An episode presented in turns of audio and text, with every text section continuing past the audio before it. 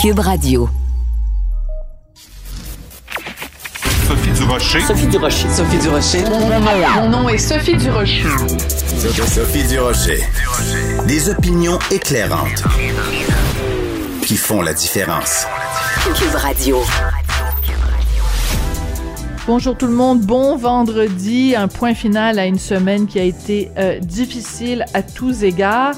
Écoutez, je veux revenir sur euh, la députée de Saint-Laurent, la députée libérale de Saint-Laurent, Emmanuel Lambropoulos. Vous vous souvenez ses déclarations plus que surprenantes au sujet du soi-disant déclin, c'est ce qu'elle disait, le soi-disant déclin du français au Québec. Elle avait été euh, rabrouée par les ténors du Parti libéral.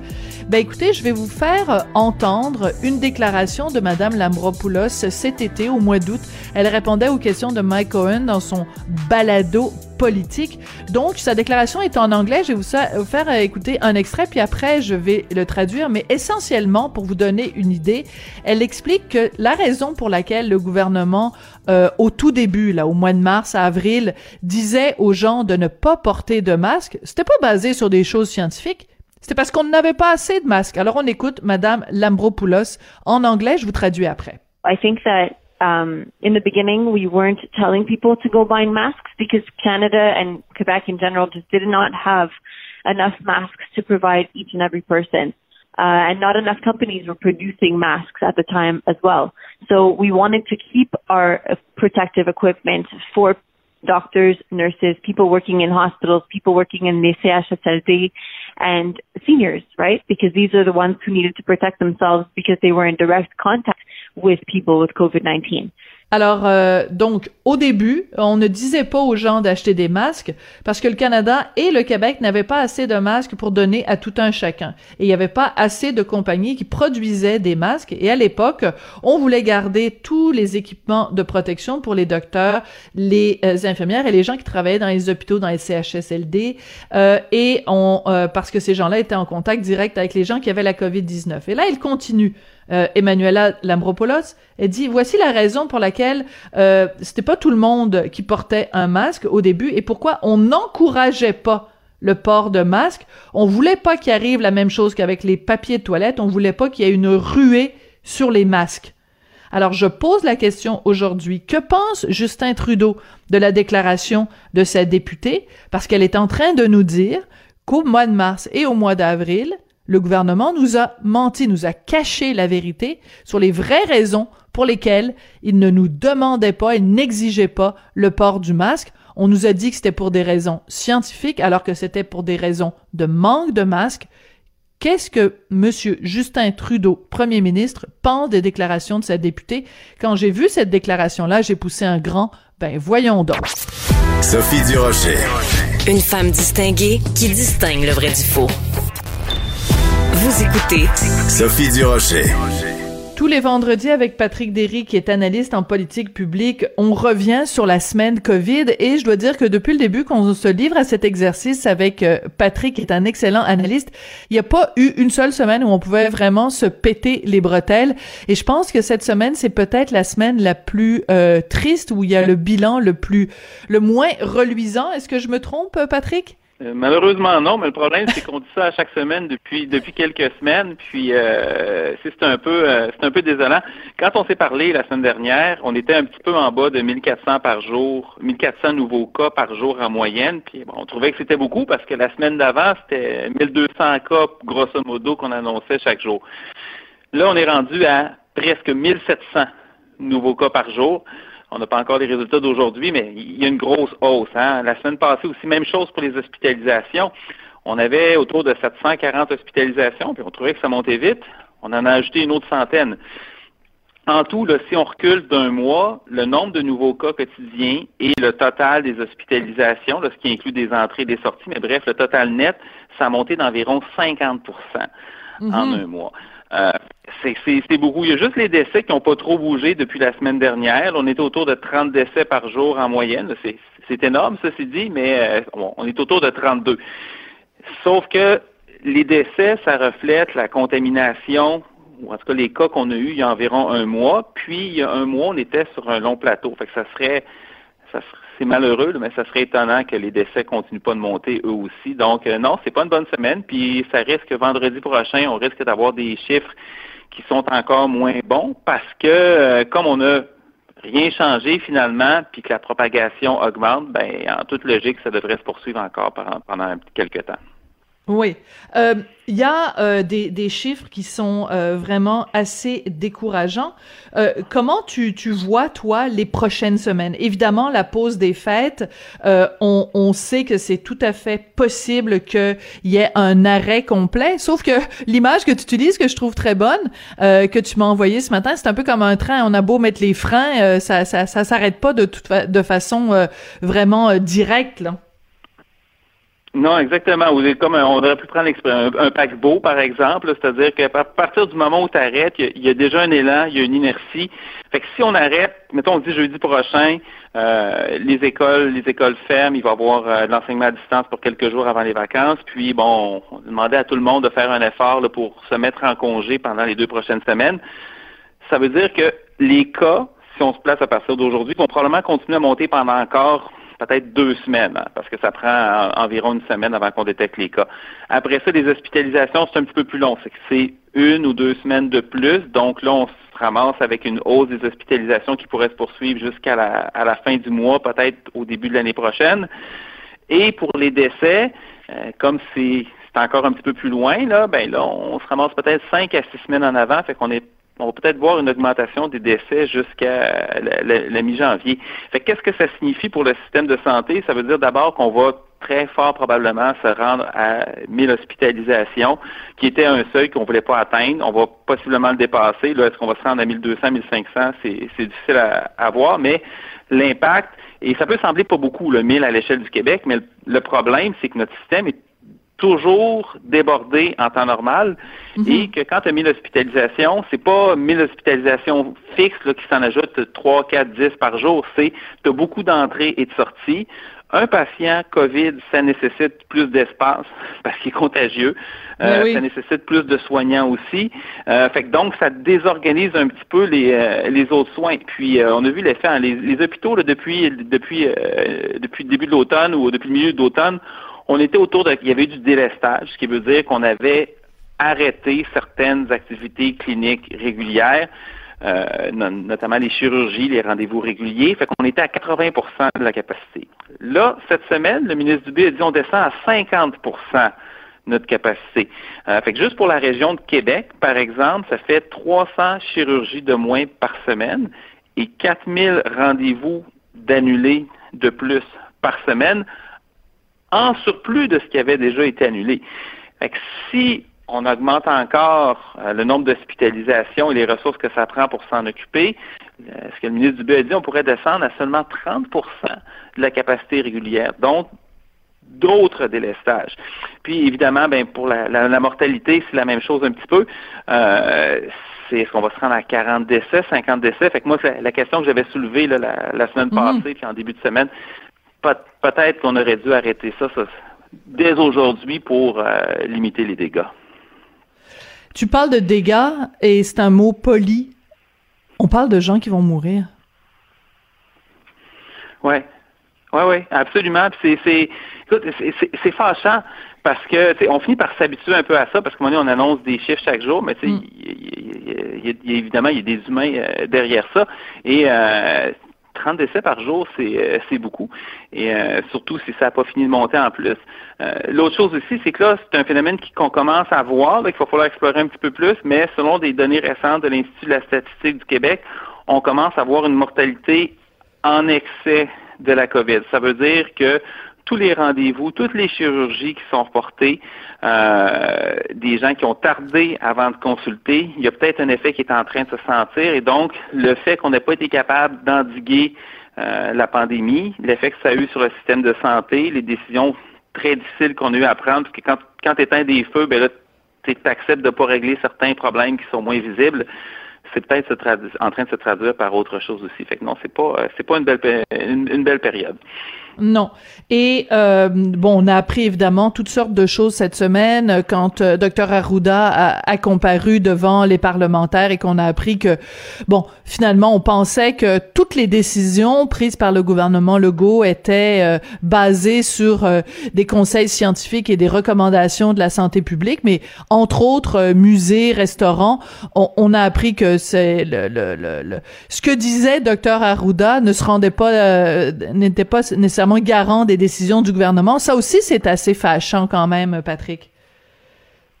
Oui, c'est très fâchant parce que euh, M. Legault a toujours dit qu'il écoutait les recommandations de la, santé publique. Là, ce qu'on sait, c'est c'est pas vrai parce que ce qui avait été recommandé, c'est de laisser les restaurants ouverts. Et là, je suis pas en train de dire que c'était la bonne décision. C'est sûr qu'aujourd'hui, dans l'état où est-ce qu'on est, avec la propagation qu'on a, euh, c'est probablement la chose à faire, ce serait de les fermer si c'était aujourd'hui. Mais au moment où ça avait été annoncé, euh, à Montréal, entre autres, il n'y avait pas d'éclosion dans les restaurants. Euh, il y en avait ailleurs, il y en avait à Québec, mais à Montréal, il y avait des ajustements qui avaient qui avaient été apportés. Et euh, et aussi, bon, le problème qu'on a, c'est moi, je, la façon dont je, je l'ai dit cette semaine, c'est on a un premier ministre qui écoute pas toujours les recommandations de la santé publique, et on a une santé publique qui donne pas toujours les bonnes recommandations. Fait c'est un problème qui est des deux côtés. C'est, on peut pas non plus blâmer entièrement M. Legault, qui a probablement fini par se rendre compte que la santé publique était peut-être un petit peu passive euh, dans sa façon de gérer les choses. Et c'est ça le problème quand il y a un, un manque de constance, qu'il y a certaines erreurs on ne sait plus exactement quoi faire. Il y a aussi un problème de transparence parce que on l'a appris à la suite d'un interrogatoire serré par les députés mhm. de l'opposition. Euh, alors que dont Pascal Bérubé, dont Pascal Bérubé du Parti québécois, là, qui a été vraiment, qui l'a talonné, là, qui l'a pas lâché pendant 13 minutes. Ouais. Oh oui, non, il, il, il dû être content, docteur Arruda, que ça dure pas une heure avec euh, M. Bérubé. Mais euh, c'est les, les, les, avis de la santé publique, les recommandations, on les a jamais vus. Fait qu'on a, on n'avait jamais su ce que pensait euh, docteur Arruda. Euh, ça n'a jamais été dévoilé. Et c'est correct que le gouvernement se garde la, la possibilité de décider en bout de ligne. Je crois qu'il y a d'autres façons de fonctionner. Il y a des pays comme la Corée du Sud, par exemple, eux autres, qui ont complètement pris de recul puis ont laissé la, santé publique à l'avant-plan. Mais il faut au moins savoir ce qui se passe. Fait tu sais, ça donne ça donne une impression d'un petit peu tout croche. En tout cas, il y a quand même, il y a un peu d'espoir, c'est-à-dire que là, le vaccin s'en vient. Ça, au moins, euh, c'est une bonne chose, euh, mais là, c'est pas non plus une solution magique dans le sens où tout sera pas réglé d'un coup. Ça va prendre quand même encore du temps. Là. Euh, on va vacciner la semaine prochaine au Québec. Euh, on va commencer par avoir 4000 doses. Donc, ça veut dire 2000 personnes qui vont être vaccinées, principalement sur deux sites, un à Québec et un à, Montréal. Après ça, on va recevoir un autre lot d'environ 55 000 doses pendant les fêtes entre le 21 décembre et le début janvier. Fait donc, un autre 25 28 000 personnes qui vont être vaccinées. Et là, ça va commencer à s'étendre un petit peu. On va avoir un site par région, euh, dans chaque région du Québec, euh, un peu plus en deux à Montérégie puis quatre à Montréal. Mais la vraie vaccination va commencer seulement en 2021, quand on ben va avoir beaucoup de plus de beaucoup plus de doses de Pfizer, beaucoup plus de doses de Moderna. Et là, on va avoir, pour l'instant, en tout cas, un million point trois de doses d'ici mars. Ça peut sembler beaucoup, mais tu le coupes en deux, tu tombes à 650 000 personnes qui vont être vaccinées, et ça, c'est d'ici mars. Ça veut dire que chaque semaine, on va peut-être avoir un, petit peu moins de 100 000 personnes qui vont euh, qui vont être vaccinées. Fait même si éventuellement tu le doubles, tu mets tu mets ça autour d'un million de personnes qui sont vaccinées par mois, ça va prendre jusqu'à l'automne avant que tout le monde ait pu se vacciner. Et fait que donc, tu arrives, j'espère que la, durée d'immunité du vaccin est, trop, est pas trop courte parce que sinon, quand on va avoir fini, il va falloir recommencer. Écoute, il y a une, une nouvelle qui a, qui, a, qui a vraiment ébranlé beaucoup de gens euh, cette semaine quand on a appris dans le Journal de Montréal, Journal de Québec, les salaires des 10 médecins les mieux payés et qu'on apprend qu'il y a même des médecins payés plus de 2 millions de dollars par année. J'avoue que les, les yeux me sont sortis des orbites quand j'ai vu ça. Euh, ce qui est intéressant, par contre, c'est que euh, on, on, est un des rares endroits dans le monde où euh, les médecins gagnent autant d'argent? Oui, on a tendance à pas le réaliser parce que c'est partout pareil au Canada, c'est partout pareil aux États-Unis. En fait, on est pas mal aligné sur les États-Unis pour des mauvaises raisons parce qu'on on essaie d'évoquer un, une espèce d'exode des médecins, mais c'est jamais arrivé là. Fait que donc c'est qui gagnent très cher, c'est principalement des, ophtalmologistes, qui sont les, spécialistes les, plus payés. Euh, évidemment, c'est spectaculaire, là, mais il y, a, un problème qui est plus large que ça. un médecin en moyenne, un spécialiste, ça gagne autour de 430 000 par année. Euh, il y a certaines spécialités, la moyenne est en haut de 600 000 par an, dont les ophtalmologistes, euh, les radiologistes, les chirurgiens cardiaques.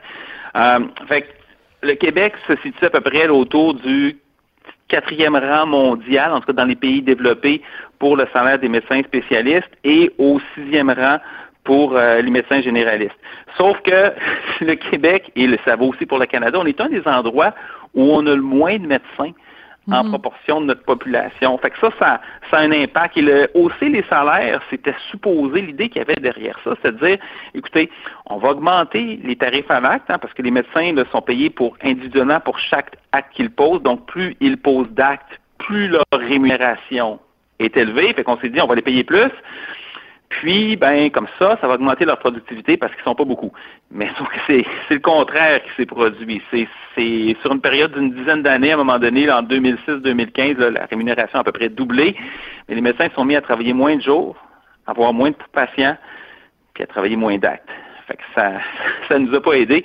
Et il peut y avoir une certaine logique derrière ça. évidemment, il y a la féminisation de la, profession. Il y a le fait aussi que. Oh, oh euh, attention, qu'est-ce que tu veux dire? qu'est-ce que tu veux dire, Patrick, la féminisation de, de, la, de la profession? Qu'est-ce que ça a comme impact, le fait que ce soit des femmes plutôt que des hommes en, en proportion plus élevée, là, comme médecins? Ben, mettons qu'on recule de, une ou deux générations, on avait principalement juste des hommes qui pouvaient faire des heures de fou pendant que madame était à la maison. Donc, euh, factuellement, et je dis pas que c'est une mauvaise chose, là, c'est, euh, mais sauf que le, fait qu'à un moment donné, les, responsabilités soient plus partagées, puis que les femmes soient sur le marché du travail, à un moment donné, peut-être qu'ils voudront pas travailler 60 heures comme mm-hmm. leurs parents faisaient avant. Fait que ça, ça peut avoir eu un impact. Puis, euh, c'est la même chose pour les médecins, pour les gars aussi, là, tu sais, ils travaillent un peu moins que, un peu moins que la génération précédente. L'autre chose aussi, c'est si tu peux faire 250, 300 000 dollars en quatre jours, la cinquième journée devient peut-être un peu moins attrayante, puis ça peut être intéressant d'avoir des, semaines de trois jours. Fait qu'on a tellement monté la rémunération que ça a eu cet effet-là. Puis l'autre problème aussi, c'est que comme on les paye très, très cher, les médecins, le gouvernement n'en peut pas beaucoup. Tu sais, c'est les médecins, c'est la seule profession pour laquelle c'est le gouvernement qui décide chaque année du nombre d'étudiants admis en médecine. Et hmm, c'est important de le rappeler, ça, Patrick. Ouais il y a des quotas pour la médecine. toutes les universités, euh, quand il y a des domaines qui sont contingentés, c'est le cas par exemple en droit euh, et en psychologie, il y, a un, nombre limite d'étudiants, mais cette limite-là, c'est essentiellement c'est la capacité que l'université a de former un certain nombre d'étudiants. Donc, c'est c'est le nombre de professeurs qui ont, c'est les locaux, c'est l'espace, c'est ce qui est disponible.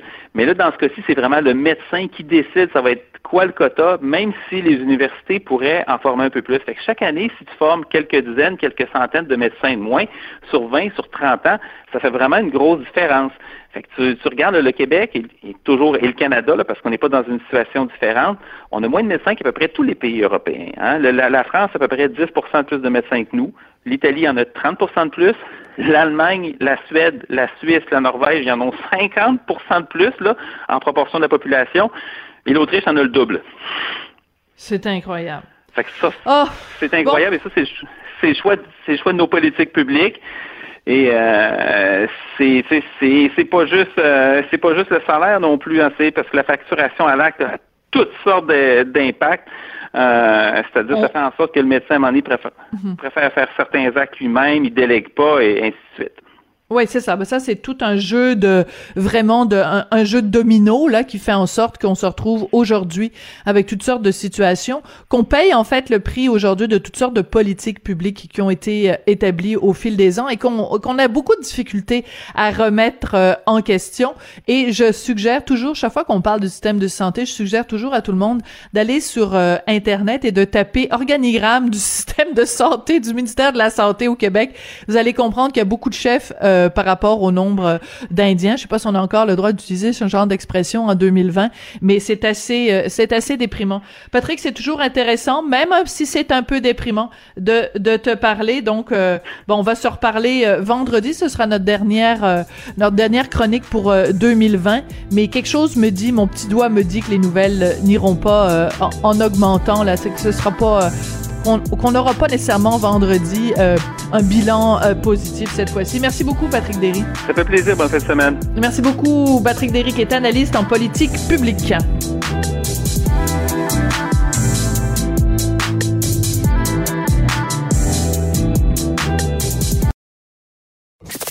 Avertissement. Cette émission peut provoquer des débats et des prises de position pas comme les autres. Vous écoutez Sophie Durocher. À Cube Radio, j'ai eu l'occasion à plusieurs reprises de faire des entrevues avec Jonathan Marchand, qui est un activiste, un défenseur des droits des personnes euh, handicapées. Il habite lui-même euh, au CHSLD de l'hôpital Sainte-Anne de Beaupré. Et vous vous souvenez peut-être, euh, cet été, il avait fait euh, vraiment un coup d'éclat. Euh, il avait euh, campé sous un chapiteau, une sorte de, de vraiment de chapiteau devant l'Assemblée nationale pour réclamer des meilleurs soins. On lui avait parlé parce que semble-t-il que ça avait fait bouger le gouvernement. Mais quelques mois plus tard, il semble plutôt que la situation n'a absolument pas changé. Jonathan Marchand est au bout de la ligne. Bonjour, Monsieur Marchand. Bonjour, Sophie. Là, vous nous parlez en ce moment. Vous êtes où physiquement? Euh, je suis encore en CHSLD, à la même place euh, que j'étais là, avant toutes ces actions-là, au CHSLD, le Saint-Anne-de-Beaupré, près de Québec. Qu'est-ce qui a changé depuis cet été? Rien. Rien, en fait. Euh, bon, j'ai été très occupé. Il y a comme deux volets à la démarche. Hein. C'est moi pour que je puisse sortir d'ici, euh, mm. que je puisse tracer un chemin pour les autres aussi, qui, puissent sortir. Euh, puis il y a des, bon, des démarches au niveau gouvernemental. J'ai été très occupé là, avec ça. Mais c'est ça, moi, ce qui m'a été promis, c'est de l'aide additionnelle en CHSLD, puis un plan de, sortie là, pour quitter le CHSLD, puis il n'y a rien qui a bougé en, en ce sens-là. Rien du tout. Alors, c'est important de mentionner, Monsieur Marchand, quand on pense CHSLD, on pense tout le temps euh, personnes âgées, personnes malades, personnes en, en, fin de vie. C'est absolument pas votre cas. Vous, vous avez 44 ans et vous vous battez en fait pour les jeunes adultes handicapés qui sont dans des CHSLD parce que vous considérez que ça n'est pas un milieu de vie adéquat pour les gens euh, qui sont dans la même condition que vous. Oui, ouais, en fait, euh, moi je considère que c'est pas un, endroit pour personne. Je veux dire, tout le monde devrait avoir le, choix de où ils vivent, comment ils vivent et avec qui ils vivent. Euh, personne ne devrait être contraint d'être enfermé dans des, établissements comme ça qui sont des véritables prisons médicales. Hein. Donc, euh, c'est un droit humain de, de, vivre dans la communauté. Puis, ça concerne aussi les, les personnes âgées. Hein, puis c'est une question de garder le contrôle sur son existence, de pas être euh, à la merci du gouvernement. Hein, parce que moi, actuellement, c'est la machine, c'est les bureaucrates, euh, c'est les règles euh, qui, régissent ma vie.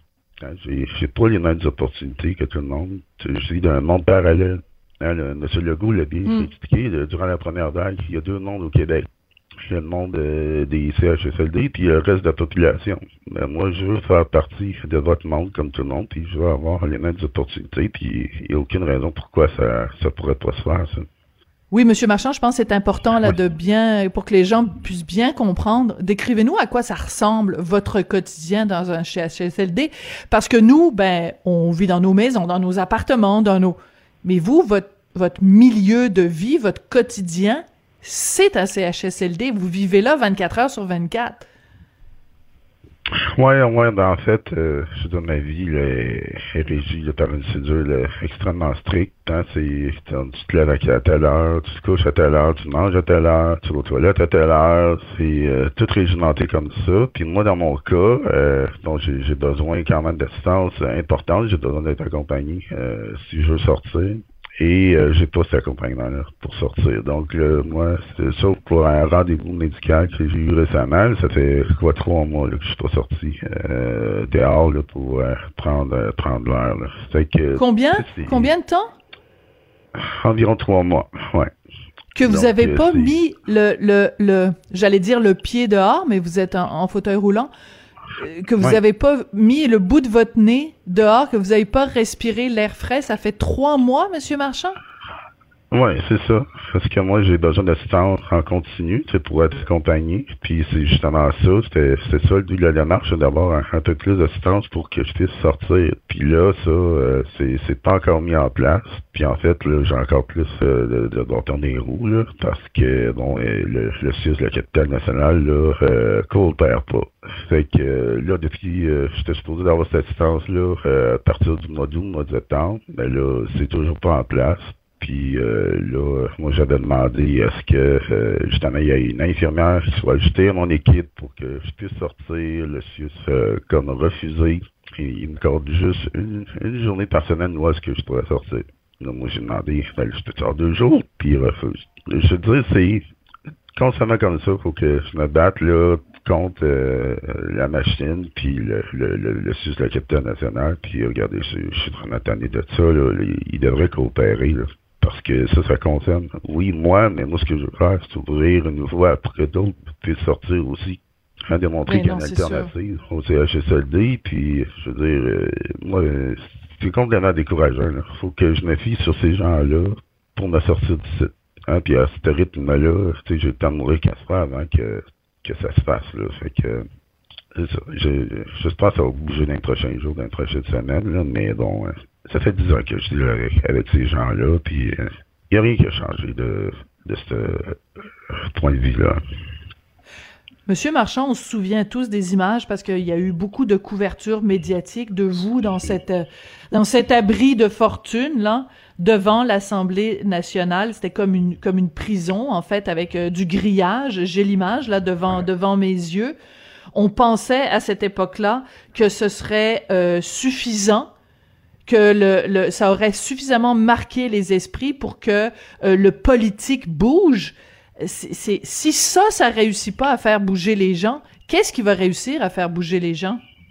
Mais en fait, tu le, le politique, j'ai quand même une bonne collaboration euh, de, de, ces gens-là. Euh, il se passe des choses quand je leur parle, ils me répondent, mais c'est la machine. C'est c'est vraiment, il y a une dualité au Québec. Là. Il y a le politique qui veulent faire des choses, puis t'as l'administratif, euh, t'as les fonctionnaires, que souvent, ben, ils, ils sont pas liés par ça. Là, hein, qui sont imputables à personne, qui peuvent faire ce qu'ils veulent. Et c'est pas nécessairement parce que le politique dit une chose que ça va se faire. Fait que c'est ça, moi, dans mon dossier, je suis pris avec l'administratif, avec la machine, puis c'est extrêmement difficile, parce que souvent, c'est des gens qui sont pas élus, qui sont imputables à personne, qui contrôlent mon existence, puis euh, à un moment donné, comment tu veux t'en sortir, là? Moi, je suis pogné euh, dans ce système-là, puis c'est extrêmement euh, euh, di- difficile à vivre, hein. Hein, Puis justement, le, le projet qu'on met de l'avant, le programme d'assistance personnelle autodirigée, c'est vraiment pour sortir de, de ce carcan-là, qu'on soit plus euh, pris en otage par le système de la santé, hein, qu'on puisse s'autogérer, puis euh, vivre nos vies inclus dans la société comme tout le monde. Donc, euh, c'est un peu ça la démarche, euh, c'est d'ouvrir la voie vers le, la communauté, puis pouvoir vivre euh, chez moi, entouré des gens que de mon choix, comme, comme tout le monde. Euh, Mm. Mais c'est ça pour en arriver là, il y a, il y a beaucoup de barrières administratives, puis euh, c'est difficile. C'est quoi votre état mental en ce moment? Parce que depuis le début de la pandémie, on parle beaucoup de, de détresse, puis on parle de détresse pour des gens qui physiquement sont, sont, sont bien portants. Vous, vous souffrez de dystrophie musculaire, vous vivez dans un CHSLD. Comment la, la pandémie vous affecte, vous, en plus de tout, de tout le reste? Monsieur Marchand, je veux savoir aujourd'hui comment vous vous sentez. Est-ce que vous êtes correct? Est-ce que vous avez besoin de, soutien affectif, de soutien moral? Comment on peut, euh, comment on peut vous aider? Ouais, mais c'est sûr que ben moi ça fait déjà 10 ans que je suis en dedans. Fait que euh, je veux dire, euh, c'est comme monnaie courante, c'est normal euh, d'être enfermé. Fait que tu les gens ils commencent à comprendre c'est quoi de de pas avoir de contacts sociaux, d'être isolé. Euh, puis moi ça fait 10 ans que, je vis ça. Donc euh, je suis un peu habitué. Mais c'est sûr avec la pandémie, c'est comme moi, dans les trois derniers mois, j'ai été testé cinq fois pour le coronavirus. Hein, il, y a, il y a trois fois qu'il y a un travailleur sur mon unité qui a été infecté, puis bon, ça a risqué de, de, de se propager. Donc, c'est extrêmement dangereux là, de, vivre dans un endroit comme ça. Euh, ça, c'est très stressant. Euh, je veux dire, juste pour ça, euh, je pense qu'on devrait revoir complètement le modèle, puis dire, regardez, c'est une option de dernier, dernier recours, là, les CHSLD, tout le monde doit avoir le choix de où ils vivent, puis euh, éviter ça à tout prix. Euh, donc, c'est c'est sûr qu'il y a beaucoup d'anxiété concernant ça. Puis, tu sais, je parlais à un de mes amis, euh, Daniel Pilote, hier, puis lui, le, le, le, le virus est rentré dans son unité. Là. Il, y a, il y a un patient qui a été euh, infecté, puis euh, là, il est maintenant dans, dans une, une zone chaude. Hein? Ah que, oui. là, puis j'en ai accompagné une couple, couple d'autres là, durant la, euh, la première puis la deuxième vague qui étaient en CHSLD puis qui ont vécu ça, l'horreur d'être dans une zone chaude pendant euh, un mois, un mois et demi, euh, où est-ce qu'il y a des dizaines de personnes qui sont mortes autour de d'eux autres. Là. Puis euh, regardez, ça n'a pas de bon sens là, de faire subir ça euh, à nos personnes handicapées, nos personnes âgées, puis collectivement, je veux dire, pourquoi qu'on tolère ça? là? Il, y en a des alternatives, puis c'est justement là-dessus que moi je travaille. Je veux démontrer qu'il y en a une alternative de tout ça. là. Ouais.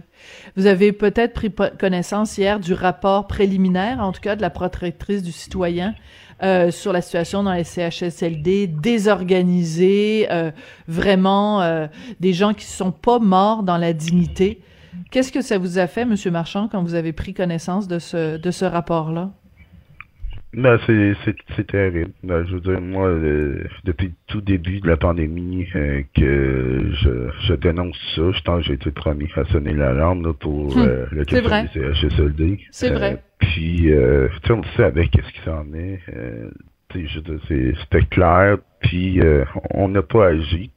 Puis, au final, c'est quoi la solution? Là? C'est de continuer euh, d'entasser les gens dans des endroits comme ça? Hein, les, les problèmes de personnel, c'est une pénurie de personnel. Si demain matin, on dit, dans la prochaine année, on va diminuer de 10 à 20 le, le nombre de personnes en CHSLD. Hein, ça rehausserait les effectifs de 10 à 20% Ça viendrait améliorer la qualité de vie des gens qui sont déjà en dedans, puis on Ouais. arrêterait de mettre des gens dans ces endroits-là. Donc, c'est ça la conversation qu'on doit avoir pour régler le problème, c'est vraiment Hmm. diminuer euh, le nombre de personnes dans ces endroits-là. Puis si on peut y arriver, il faut juste mettre l'argent ailleurs. C'est aussi simple que ça.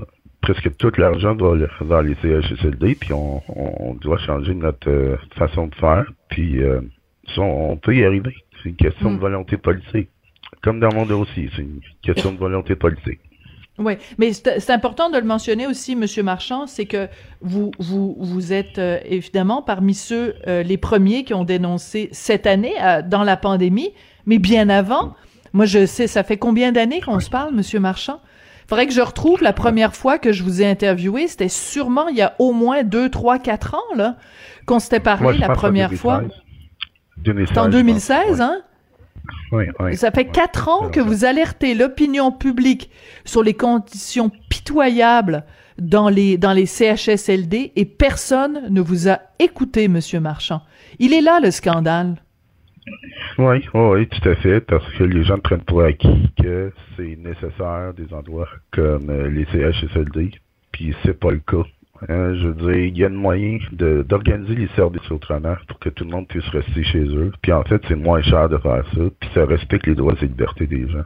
Hein, puis, mais il y a toute cette culture-là au Québec hein, de dépendance, ou est-ce qu'on dit, ben là, les pauvres vieux, les pauvres handicapés, ben là, vous êtes des, vulnérables. Hein, L'État québécois va bien s'occuper de vous.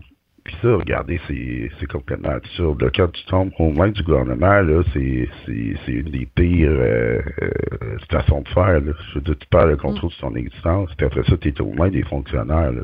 Je veux dire, euh, c'est un, c'est une dictature, ce système-là. Puis moi, je veux plus être régi par ça. Tout simplement, là, je veux euh, vivre dans la communauté comme tout le monde, euh, en contrôle de mon existence, puis je veux démontrer que ça peut, ça que c'est bénéfique, non seulement pour moi, pour les personnes handicapées, pour les personnes âgées, mais toute la société.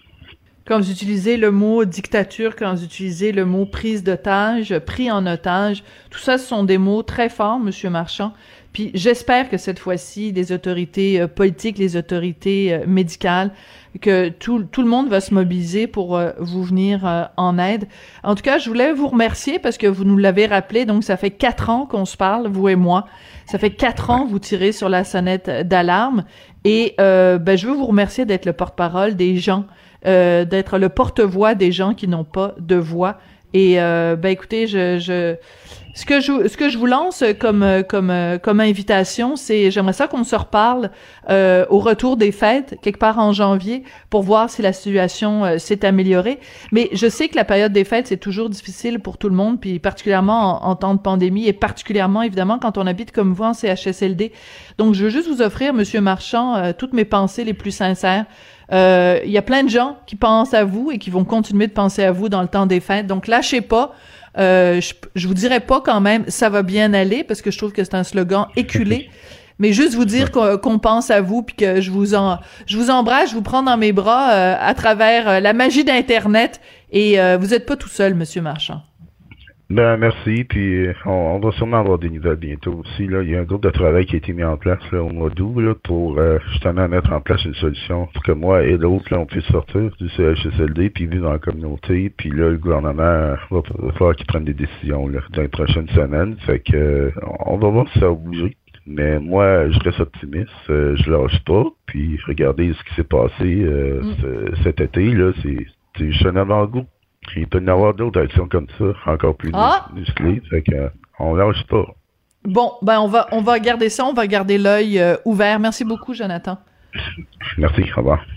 Jonathan Marchand, donc euh, activiste, défenseur des droits des personnes euh, handicapées. Ben écoutez, c'est ça, je l'ai dit là. Ça fait, ça fait, je sais pas combien d'entrevues que je fais avec lui bien avant la pandémie, qui tire, qui tire, qui tire, qui tire sur la sonnette d'alarme. Et ce qu'on voit aussi avec le rapport euh, préliminaire de la vérificatrice, c'est que c'est pitoyable ce qui s'est passé euh, au printemps. Et pourtant, il y a des gens comme Jonathan Marchand, il y a des gens comme Jean Bottary, il y a des gens comme les syndicats des préposés euh, aux bénéficiaires, tous des gens qui depuis des années disent ça n'a aucun sens les conditions dans les CHSLD. C'est vraiment absolument décourageant.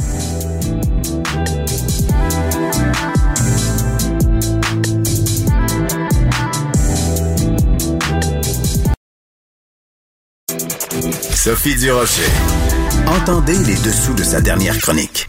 Cube Radio.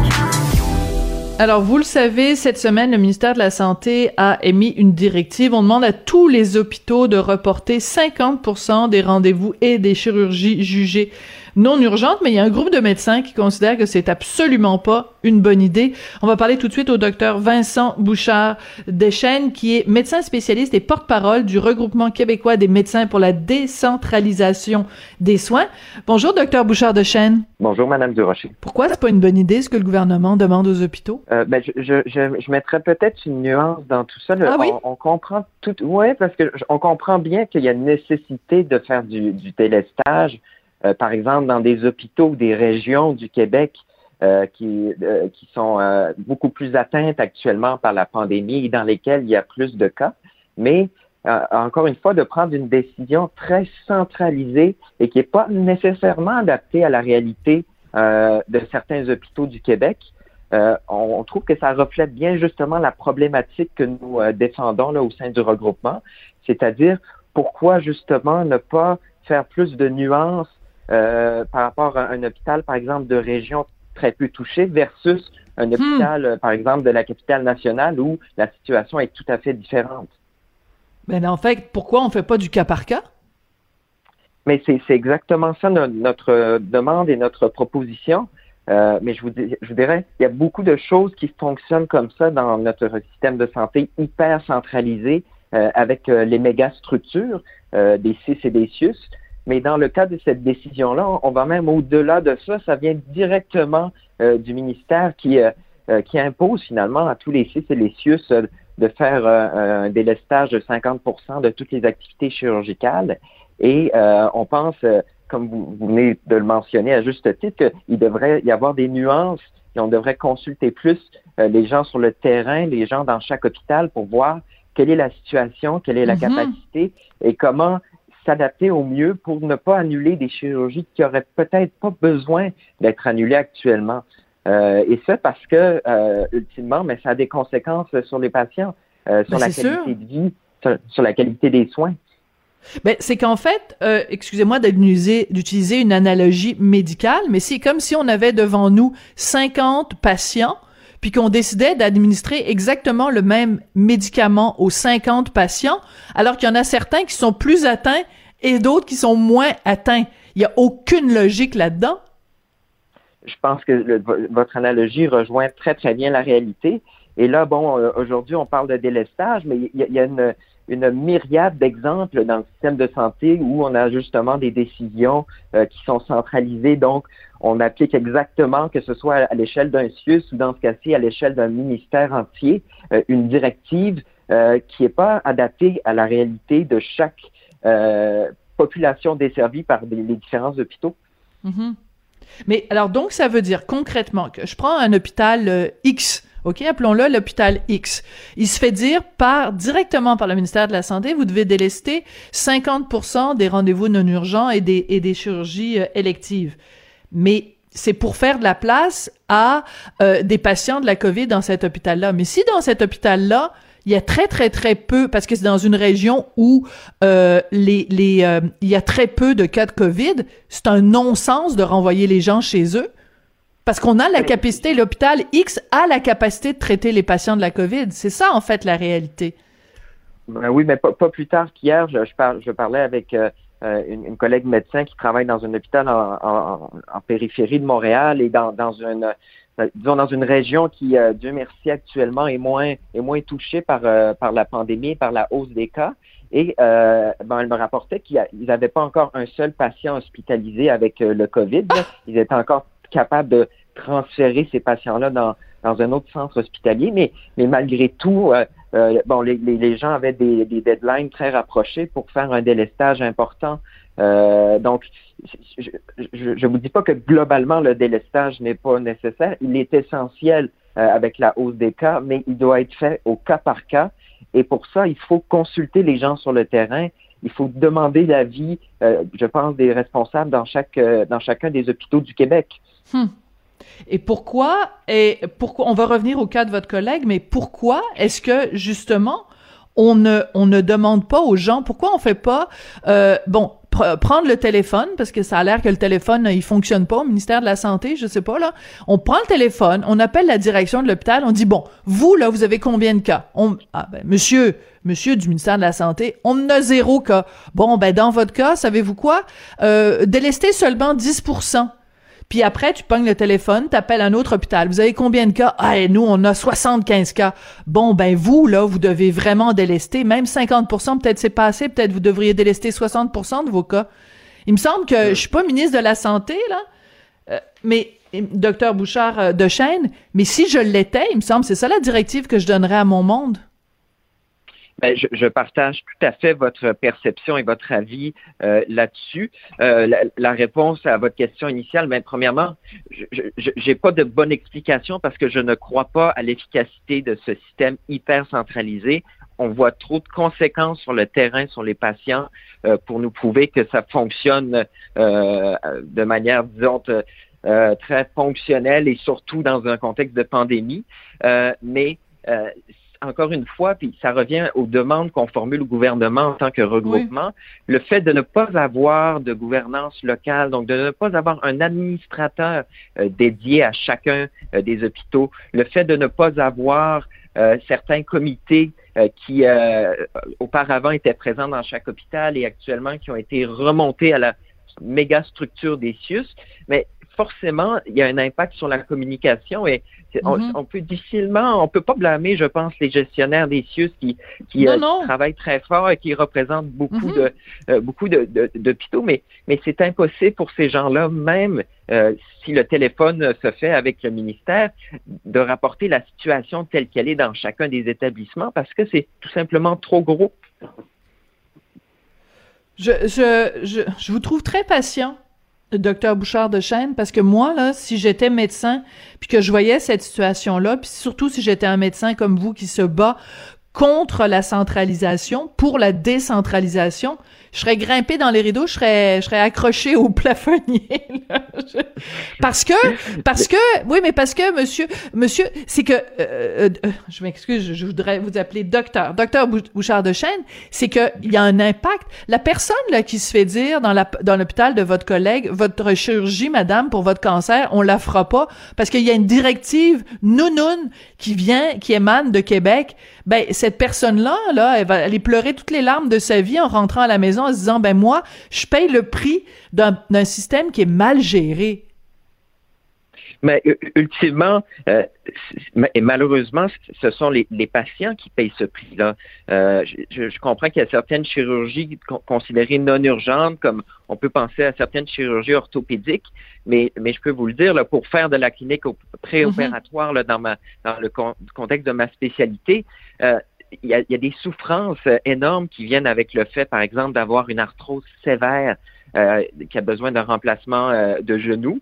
Et euh, on voit malheureusement des patients euh, plus âgés qui perdent de l'autonomie et parfois qui nécessitent même euh, d'être relocalisés, donc de devoir aller vivre ailleurs parce que, bon, écoutez, les, gens perdent de l'autonomie, chutent à la maison et il y a une encore une fois, si c'est essentiel parce qu'on déborde de COVID, ben, évidemment, on n'a pas le choix d'annuler ces, ces chirurgies-là, mais on pense que ça devrait en arriver uniquement au point où c'est absolument essentiel.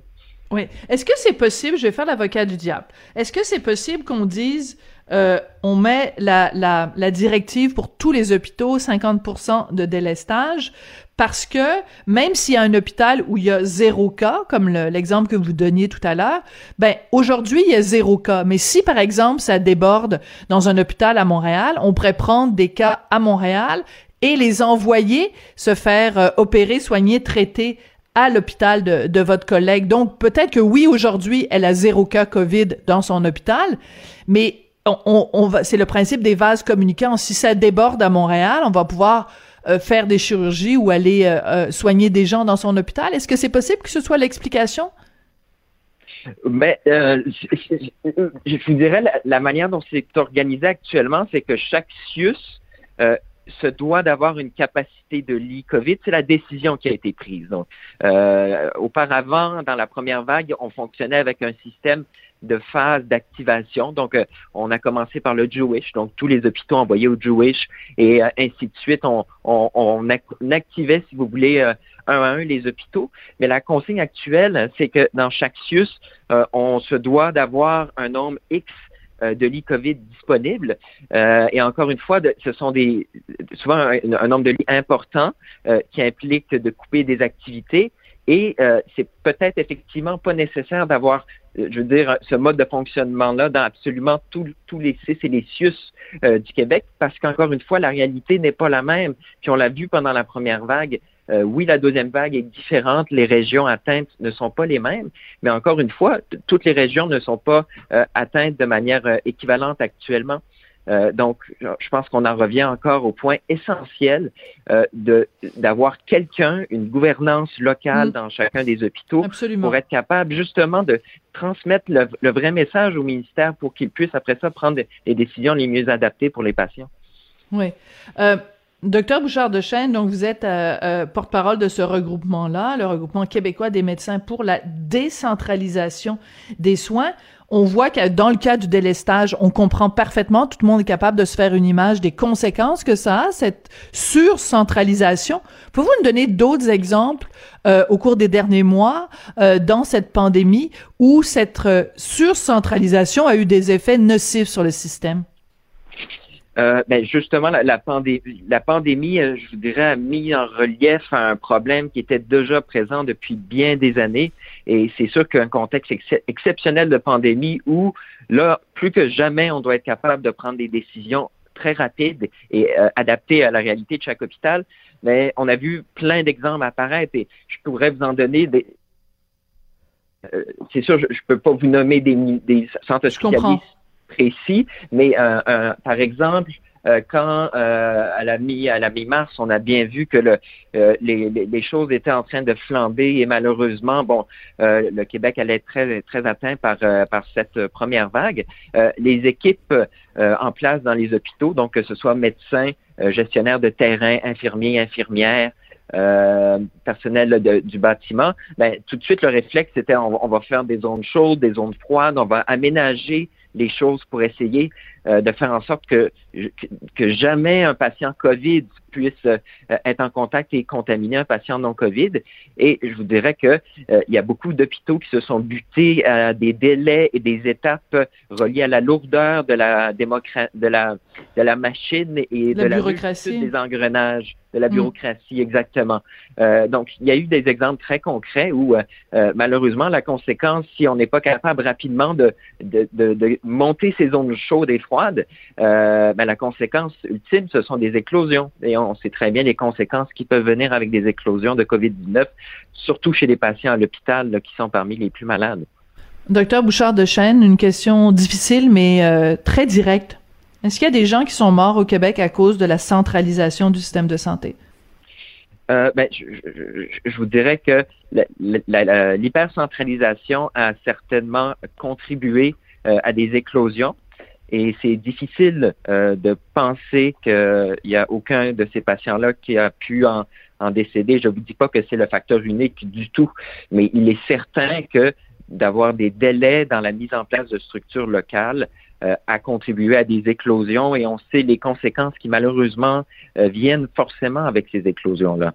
Euh, donc, ce n'est pas une cause unique, mais c'est clairement un facteur contributif et auquel, à, à, à, la vie là, du groupe que je représente, on peut remédier avec des solutions simples, rapidement applicables et, et logiques. C'est décourageant, mais c'est important. Ce sont des choses qui ont besoin d'être dites. Docteur Vincent Bouchard de Chêne, vous êtes médecin spécialiste et porte-parole de ce regroupement québécois de médecins qui sont contre euh, la centralisation des, soins, des soins, donc, et pour leur décentralisation. C'est un grand mot, mais ce que ça veut dire simplement, c'est on peut-tu, s'il vous plaît, dans chacun des hôpitaux, avoir des administrateurs qui prennent des décisions et qui n'ont pas besoin d'attendre que la décision se prenne à Québec, à des kilomètres de là. Merci beaucoup d'être venu nous parler aujourd'hui. Merci à vous. Et c'est comme ça que se termine cette semaine plutôt décourageante. Je vous avoue que ça a été une semaine difficile. Je pense que tout le monde devrait regarder le documentaire Indignité de Jean-Sébastien Lozon et euh, Jules Richer qui est disponible au Club Illico. Vous allez voir la façon dont on a traité de façon indigne nos aînés dans les CHSLD au printemps. C'est là-dessus que je vous laisse. Merci à Sébastien Laperrière à la mise en onde. Merci à Hugo Veilleux à la recherche. On se retrouve lundi. Passez une excellente fin de semaine.